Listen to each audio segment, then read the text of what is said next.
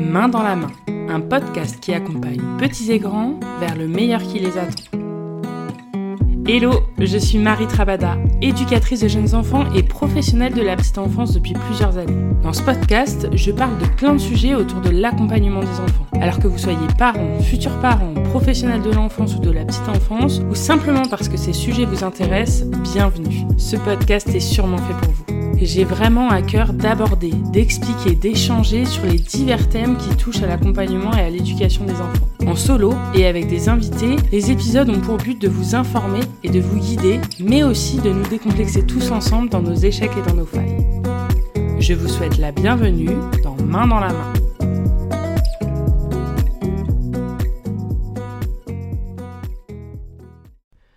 Bonjour et bienvenue dans cet épisode.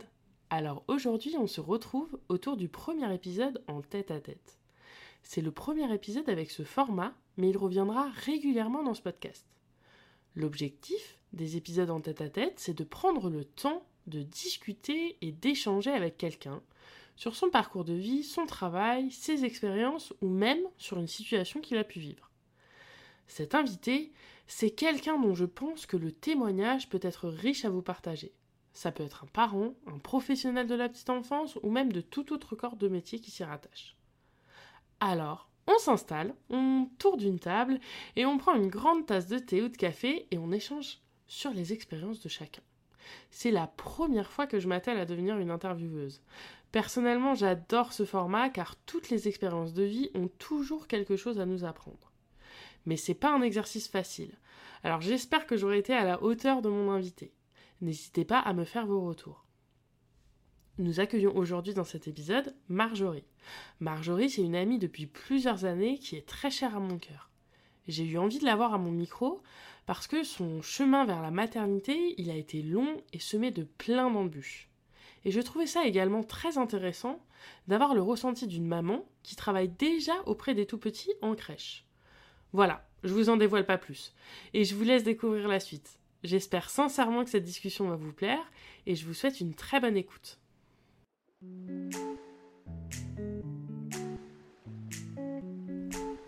En tête à tête avec Marjorie, maman et professionnelle de la petite enfance.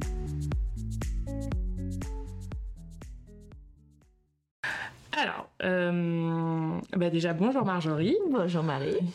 Euh, du coup, euh, on va commencer cet épisode. Je vais te demander de te présenter, de me dire ton prénom, ton âge, ton métier et de me parler un petit peu de ta famille. D'accord, bah, je m'appelle Marjorie, j'ai 31 ans. je viens d'avoir mon fils qui s'appelle Mathieu. J'ai mis 5 ans à l'avoir parce que je suis passée par la PMA à cause d'une maladie génétique que j'ai dans ma famille. Euh, j'ai deux, deux sœurs et un frère, mes parents vont bien. Après, voilà, je travaille dans la petite enfance, dans les crèches. Ok, super. Euh, bah justement, en fait, du coup, je voulais faire un petit peu cet épisode euh, avec Marjorie, donc qui est une amie à moi, donc que je connais un petit peu particulièrement, euh, parce que du coup, j'avais envie qu'on parle de ce que c'est que de devenir maman, mais aussi ce que c'est que de devenir maman. et donc, quand on est professionnel de la petite enfance, c'est du coup qu'on connaît déjà un petit peu le milieu. Du coup, je voulais un peu que tu me parles de ton parcours professionnel. Donc là, actuellement, tu, tu travailles en crèche, c'est ça? Ouais, je suis dans une crèche privée. Je suis volante sur trois, sur quatre structures. Avant, j'étais sur Paris. Et comme on a déménagé euh, près à moyenne, bah, j'ai retrouvé un poste plus près de chez moi. Donc, euh, je vois plusieurs âges d'enfants. Je vois tous les âges d'ailleurs. Je fais toutes les sections. Ok. Et euh, du coup, tu es euh, diplômée d'un CAP euh, petite, enfance, c'est ça Oui. Voilà. donc du coup, pour ceux qui ne qui connaissent pas forcément le monde de la crèche, donc souvent dans les crèches, il y a des éducatrices de jeunes enfants comme moi. Il peut y avoir des auxiliaires de périculture et il y a aussi les CAP petite enfance, donc comme Marjorie. Du coup, euh, oui, tu disais précédemment euh, que ton parcours euh, a été un petit peu compliqué pour devenir enceinte, ça a duré un petit peu longtemps. Qu'est-ce que ça a pu provoquer peut-être en toi, toutes ces difficultés? On sait que c'est un chemin qui est très très long. Comment tu as pu le vivre dans ton quotidien? Bah en fait, quand on a su pour la maladie qu'on avait dans la famille, on l'a su aux trois ans de mon frère. Donc après, on a fait tous des tests, etc. Et on a vu que j'avais cette maladie, que je la donnais à mes enfants. Donc quand j'ai rencontré le papa de Mathieu, Kevin, bah je lui en ai parlé et tout. Et au début, on a essayé naturellement. Sauf que la première fois qu'on avait essayé, il était malade. Donc j'ai avorté. Parce que je ne voulais pas d'un enfant malade. Je savais que c'était une charge. Après, chacun est libre de faire ce qu'il veut je dis chapeau à tous ceux qui ont des enfants euh, porteurs de handicap parce que c'est pas facile au quotidien et il n'y a pas beaucoup de structures qui euh, acceptent etc donc moi j'ai dit que je ne pouvais pas. Personnellement je ne pouvais pas vu que j'ai eu mon frère toute ma vie ça a été compliqué. J'ai dû mûrir très très vite grandir très très vite. Donc après euh, quand on a essayé la PMA avec Kevin ça a été long parce qu'on a eu beaucoup beaucoup de d'examens à faire au début. Donc en fait on rentre pas comme ça dans une PMA. En fait, on était à Robert Debré, qui est suivi par une généticienne. Après, on a fait euh, tout un tas d'examens. J'ai eu des prises de sang, j'ai eu des contrôles euh, euh, gynécologiques pendant les règles, après les règles. Ça a duré un an. Mhm. Après, on a dû remplir un papier. J'ai refait d'autres d'autres examens. On a eu une attente de un an à peu près. Et après, on a commencé le parcours. On est parti à Antoine Béclair. Et là, ils ont commencé à me donner bah, des hormones, des piqûres. Donc, je me piquais tous les soirs. J'avais des médicaments matin, midi, soir. Tous les deux jours, c'est l'hôpital, euh, prise de sang, euh, échographie et tout. Ça pendant cinq ans. Et en fait, avec moi, ça ne marchait pas. En fait, j'avais des, des d'ovocytes qui étaient pas malades, mais les enfants ne tenaient pas dans mon ventre. Et en fait, euh, il m'en restait une à faire. Je n'étais à la, troisième. Et ils nous ont dit, bah, c'est quatre maximum. Et ils nous ont dit, après, c'est fini. Donc, je suis tombée au fond du trou. J'étais très mal parce que je me disais, ça y est, j'aurai jamais d'enfant, ça marchera jamais et tout. 4 ans de lutte, 4 ans de d'hormones, on grossit, on a de l'espoir, etc. Et après, bah, ça, ça tombe. Et puis, en fait, bah, je suis tombée enceinte de ma, de mon fils, Mathieu, naturellement. Donc au début, j'étais un peu en panique. J'ai fait comme si je n'étais pas enceinte du tout. Dans ma tête, je l'étais pas. J'attends qu'on fasse le test euh, génétique avec la myosynthèse, où là, ils nous ont dit, votre enfant n'est pas malade. Ils appellent ça un enfant viable. Et ils nous ont dit le sexe de, de notre fils. Et là, on a pu enfin être serein dans cette grossesse et euh, l'annoncer à tout le monde. voilà un peu le parcours. Et oui. Et c'est d'ailleurs à ce moment-là que moi je l'ai appris et c'était une grande nouvelle parce que du coup, euh, forcément, en tant qu'amis, on, on était autour d'eux euh, pendant ces années. Et c'est vrai que c'est un parcours qui est, qui est très long, très compliqué. Donc euh, Mathieu est un, un, petit miracle, on peut le dire. Oui, un petit miracle. qui va très bien aujourd'hui. Et euh, c'est comme quoi tout ça arrive toujours. Donc si vous nous écoutez et que vous êtes dans un dans un chemin compliqué comme ça vers la parentalité, sachez que le chemin peut être long, mais que un jour ça marche. Ça peut arriver. Il y en a avec la PMA, ça marche tout de suite. Donc, euh, franchement, faut jamais perdre espoir. Jamais, jamais perdre espoir.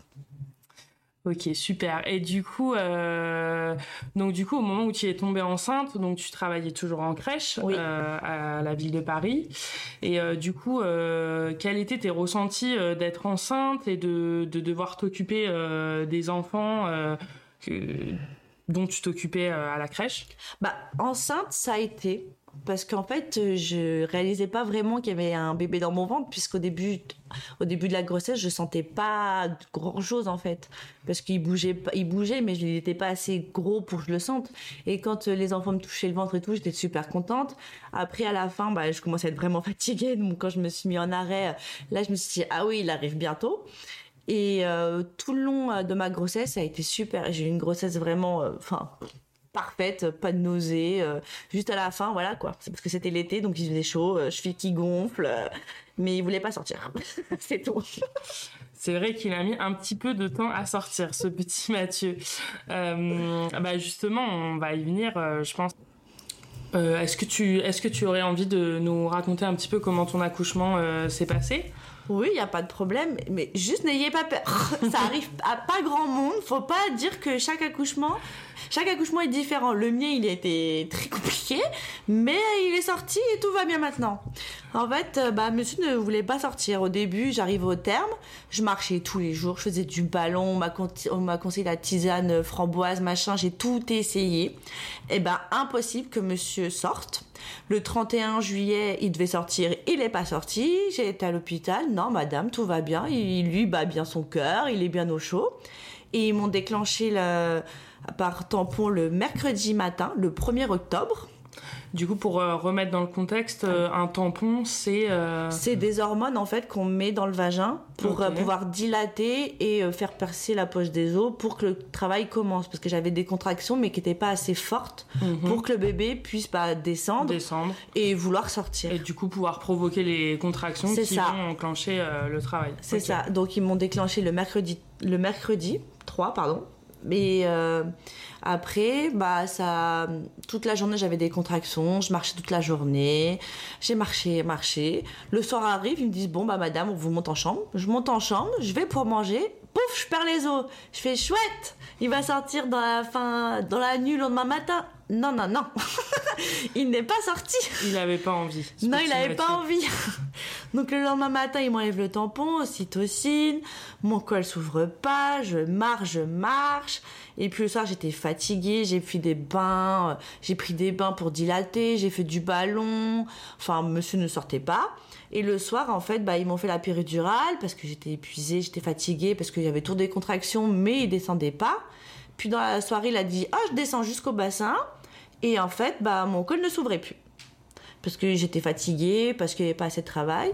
Donc toute la nuit, elle venait, euh, elle venait me voir et tout. Puis à 2h du matin, quand je devais faire une césarienne, bah en fait mon col a décidé de s'ouvrir.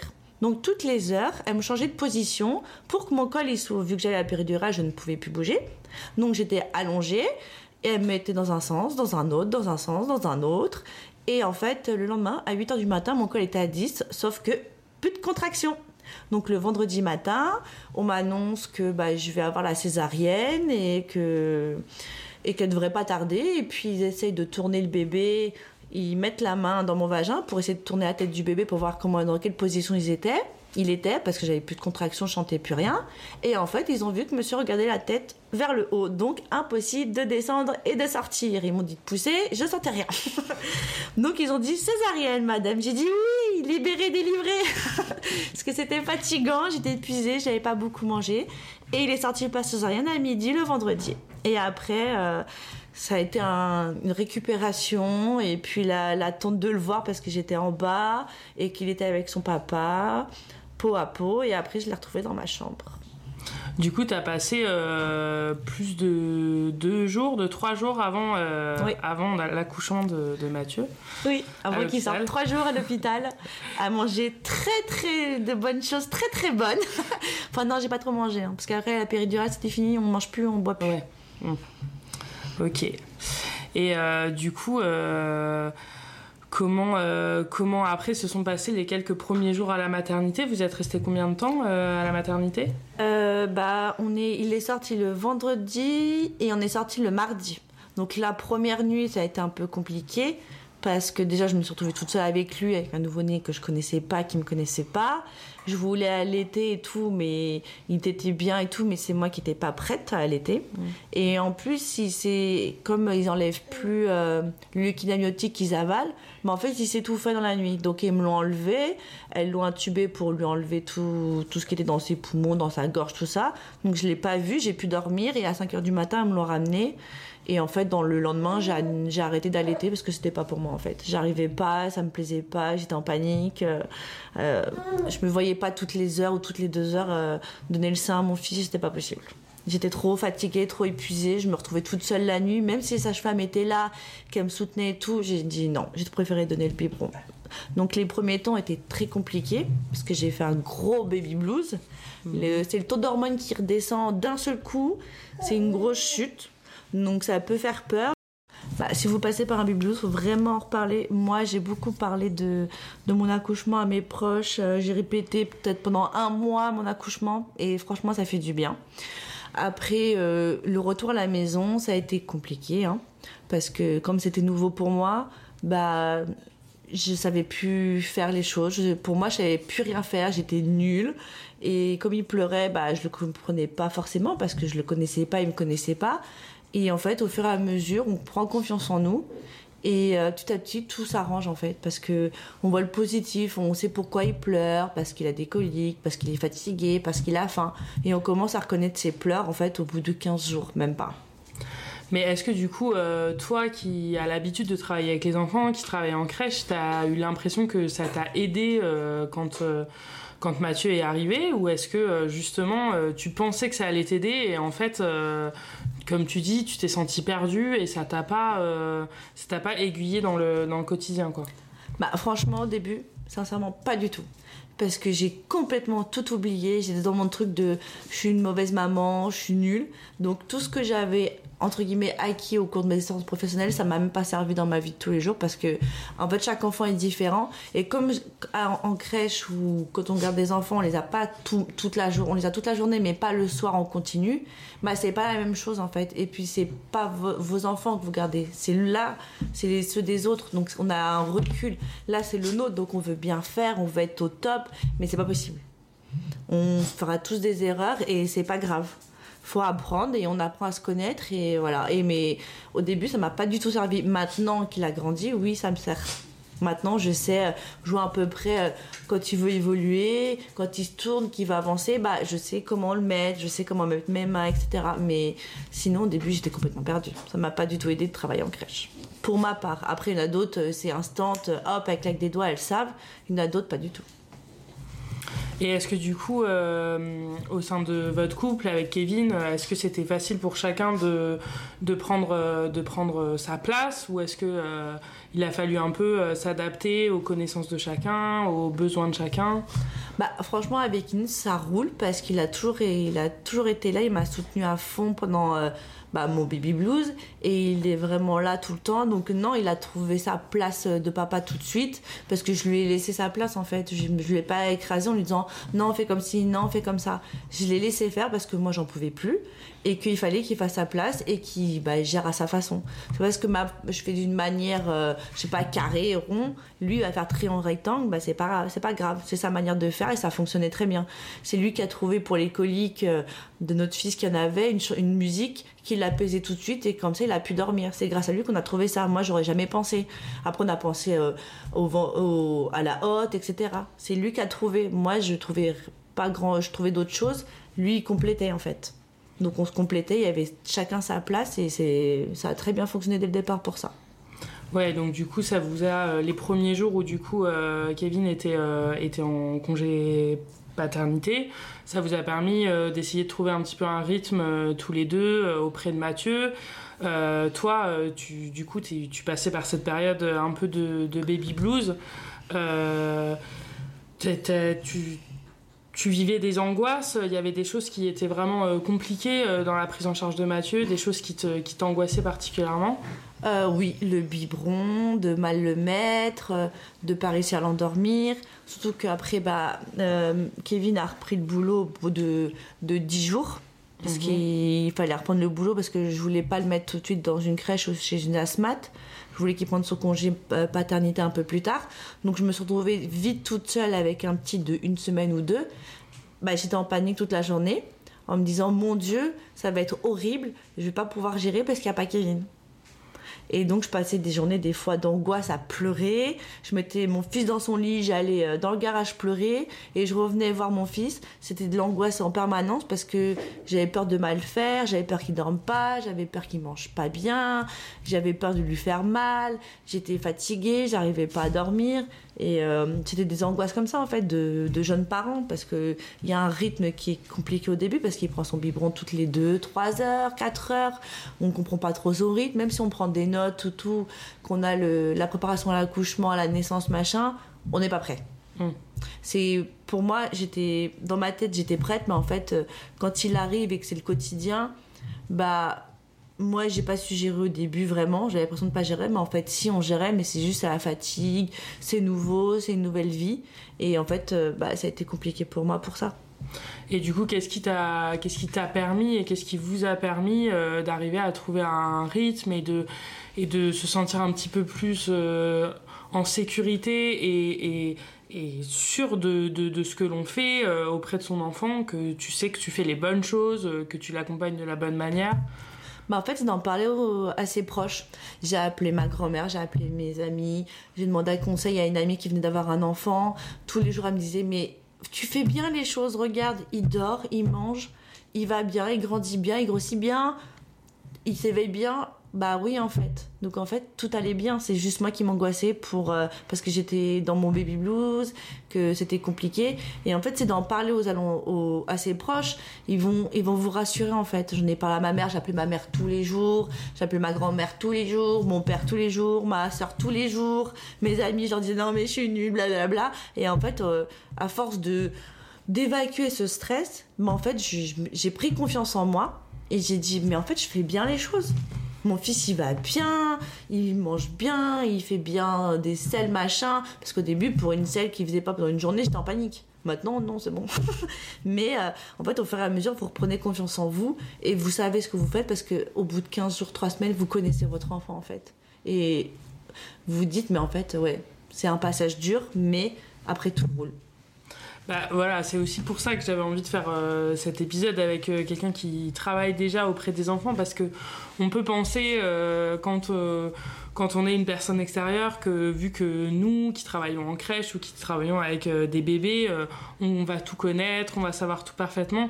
Mais du coup, voilà, vous avez l'exemple que en fait le jour où on est maman, bah c'est différent du métier que l'on fait tous les jours. Comme on dit, c'est les cordonniers les plus mal chaussés. Bah là, c'est exactement la même chose. On se retrouve face aux mêmes difficultés que les autres parents. Et alors peut-être qu'on va avoir euh, certaines connaissances qui vont pouvoir nous aider, mais euh, c'est difficile de les appliquer euh, au quotidien avec, avec notre enfant, en tout cas. Exactement. C'est pas facile parce que quand on donne des conseils aux parents en disant mais faites comme ci, faites comme ça, c'est facile parce que c'est pas le nôtre, c'est pas nous qui gérons. Mais une fois que c'est nous qui recevons les mêmes conseils, on se dit ah ouais, je comprends mieux. C'est dur. Mais après, on y arrive et ça va tout seul. Et du coup, euh, après, du coup, euh, tu es restée en congé maternité euh, pendant combien de temps? Bah en fait, comme il est sorti plus tard que le terme, mon, congé maternité s'est décalé. Donc j'étais en congé maternité jusqu'au 13 octobre ou quelque chose comme ça. Et en fait, comme j'avais des, comme j'ai pas pris de vacances, comme ma crèche fermait en août, bah, j'ai pris mes congés. Donc ça fait que je suis restée un mois de plus avec mon fils jusqu'en novembre. Et après, en novembre, j'ai recommencé un nouveau boulot. Donc tu es restée avec lui jusqu'à ces 4 mois, c'est ça? Oui. Jusqu'à ces 4 mois.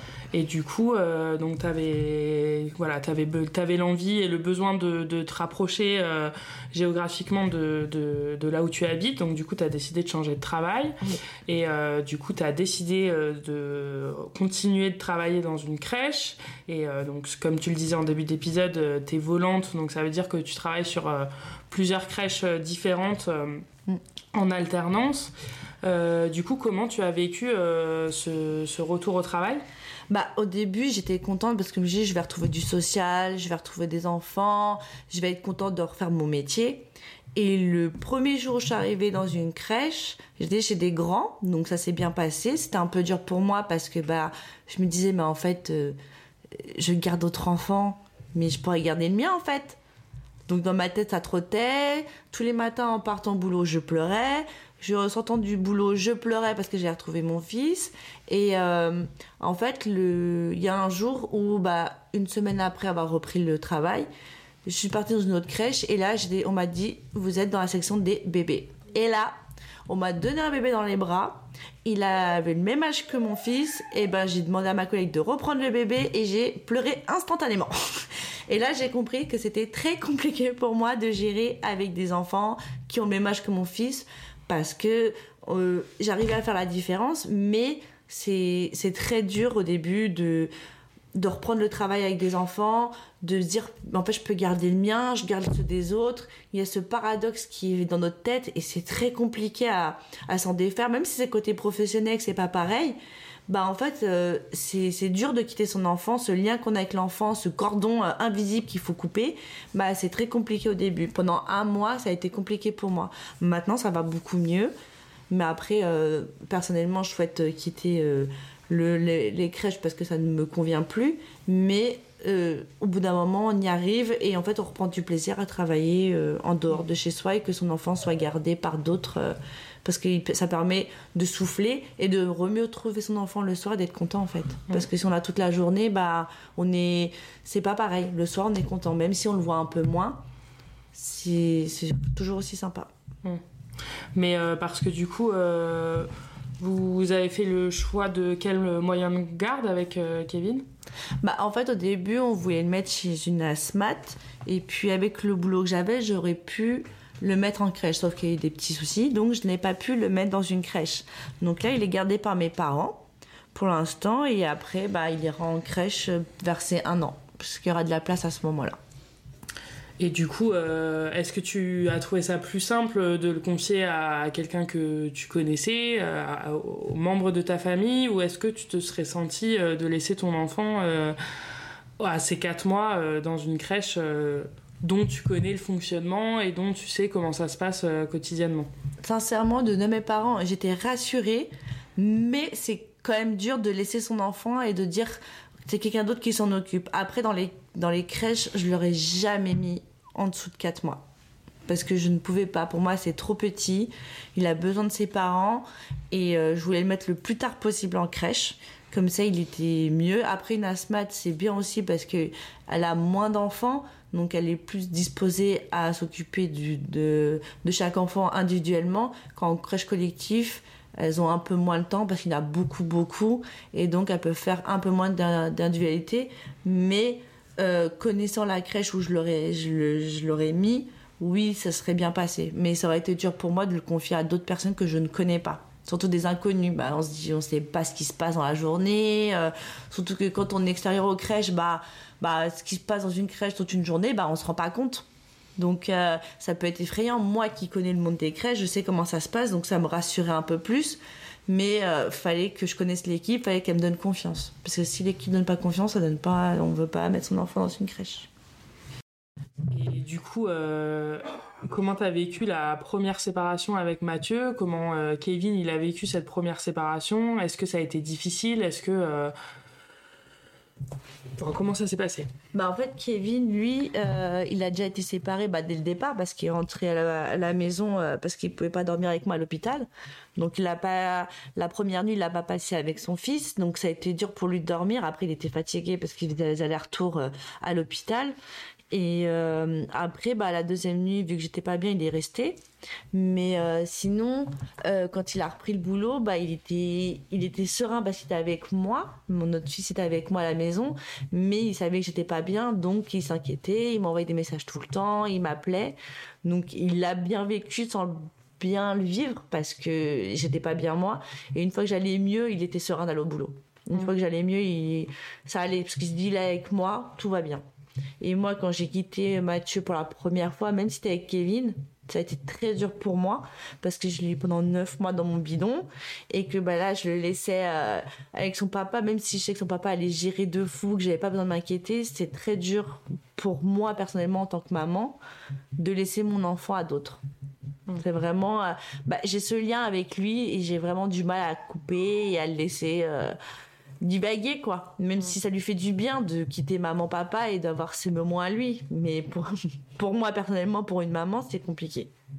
Et est-ce que c'est quelque chose euh, qui s'est quand même apaisé un petit peu avec le temps ou est-ce que euh, ton cœur de maman se serre toujours autant quand tu le laisses euh, à quelqu'un d'autre, euh, que ce soit à son papa ou que ce soit à des membres de ta famille ou futurement à une crèche ou à des professionnels bah ça va mieux mais il y a des jours où quand je vois que la nuit a pas été super ou que le week-end c'était moyen j'ai du mal à le laisser parce que j'aurais bien voulu continuer avec lui.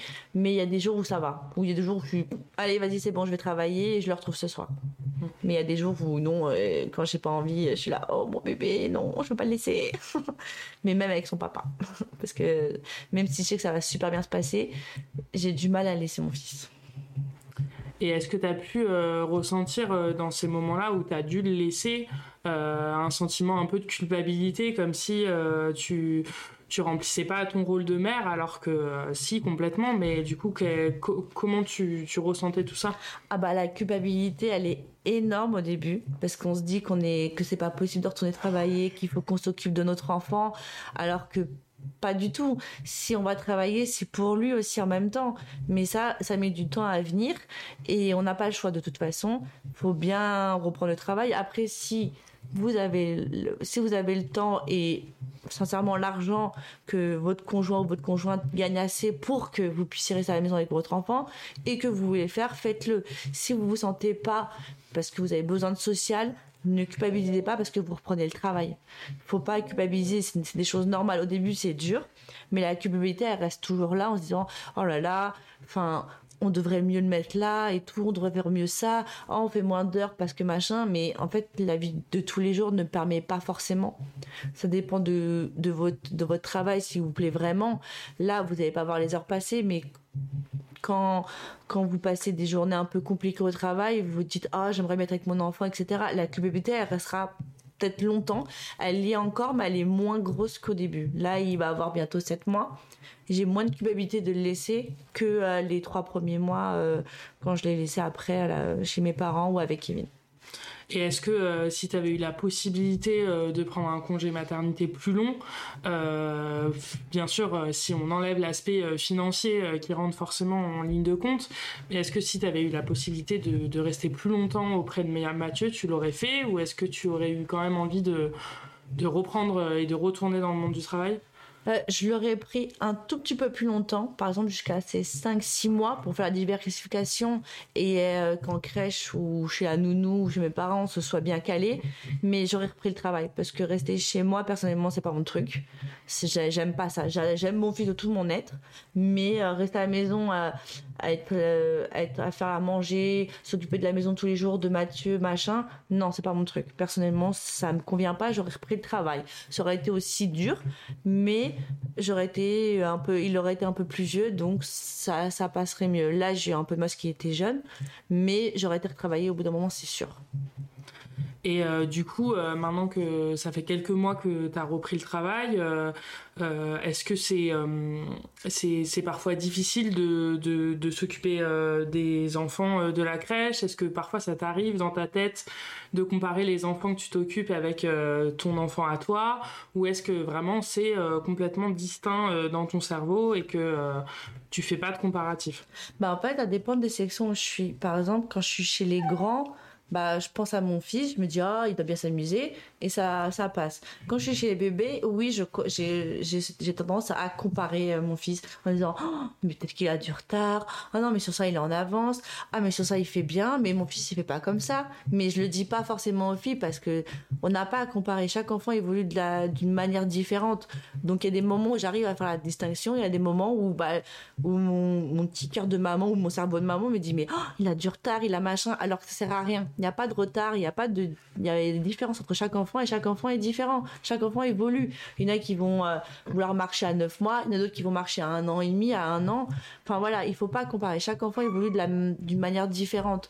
Donc moi personnellement, des fois j'arrive à, à mettre mon côté pro et mon côté maman, mais des fois je mélange les deux. Ça dépend de comment s'est passée euh, ma journée, ma nuit en fait.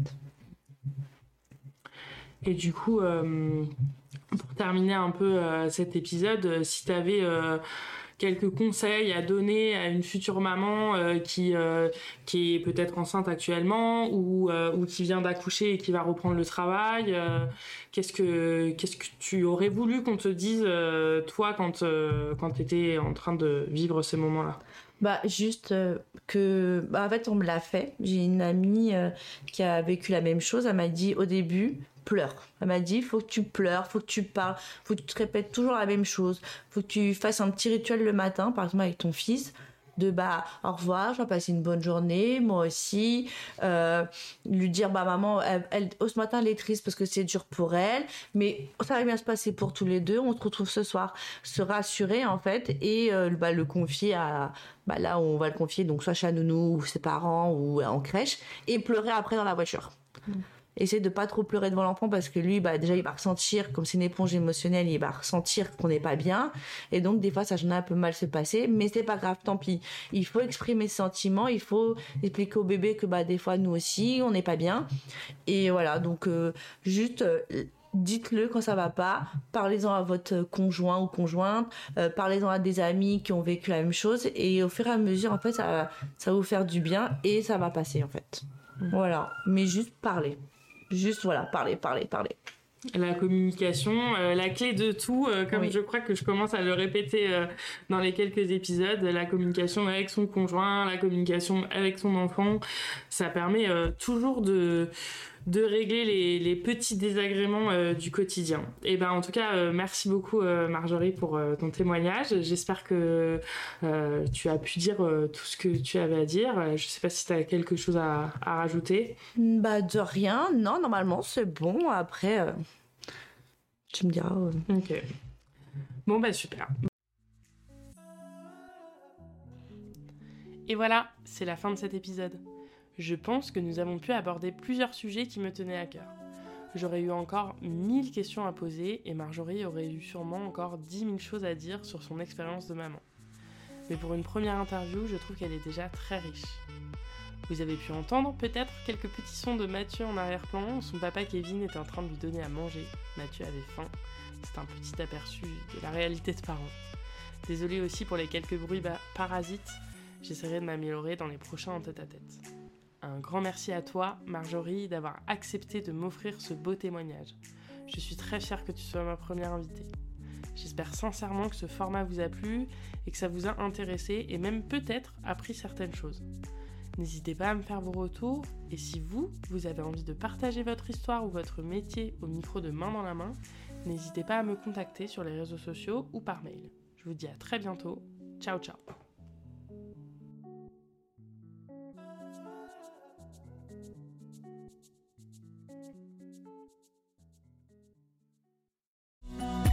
Et voilà, c'est la fin de cet épisode. Un grand merci à toi de l'avoir écouté jusqu'au bout, j'espère vraiment qu'il t'a plu. Si c'est le cas, n'hésite pas à t'abonner sur l'application sur laquelle tu es en train de m'écouter pour ne rater aucun épisode. En t'abonnant, tu retrouveras tous les premiers jeudis du mois un nouvel épisode à partir de 6h du mat. Et parfois, quelques épisodes en bonus. Et si tu veux partager un petit peu plus de cette aventure avec moi, tu peux également me suivre sur les réseaux sociaux en tapant Main dans la main podcast. Tu retrouveras tous les liens dans les notes de l'épisode. Et si le cœur t'en dit, tu peux noter ce podcast, me laisser un commentaire ou le partager autour de toi. Vos retours sont hyper importants pour moi et en plus ça m'aide beaucoup à me faire connaître. Je te dis à très bientôt, prends soin de toi, ciao ciao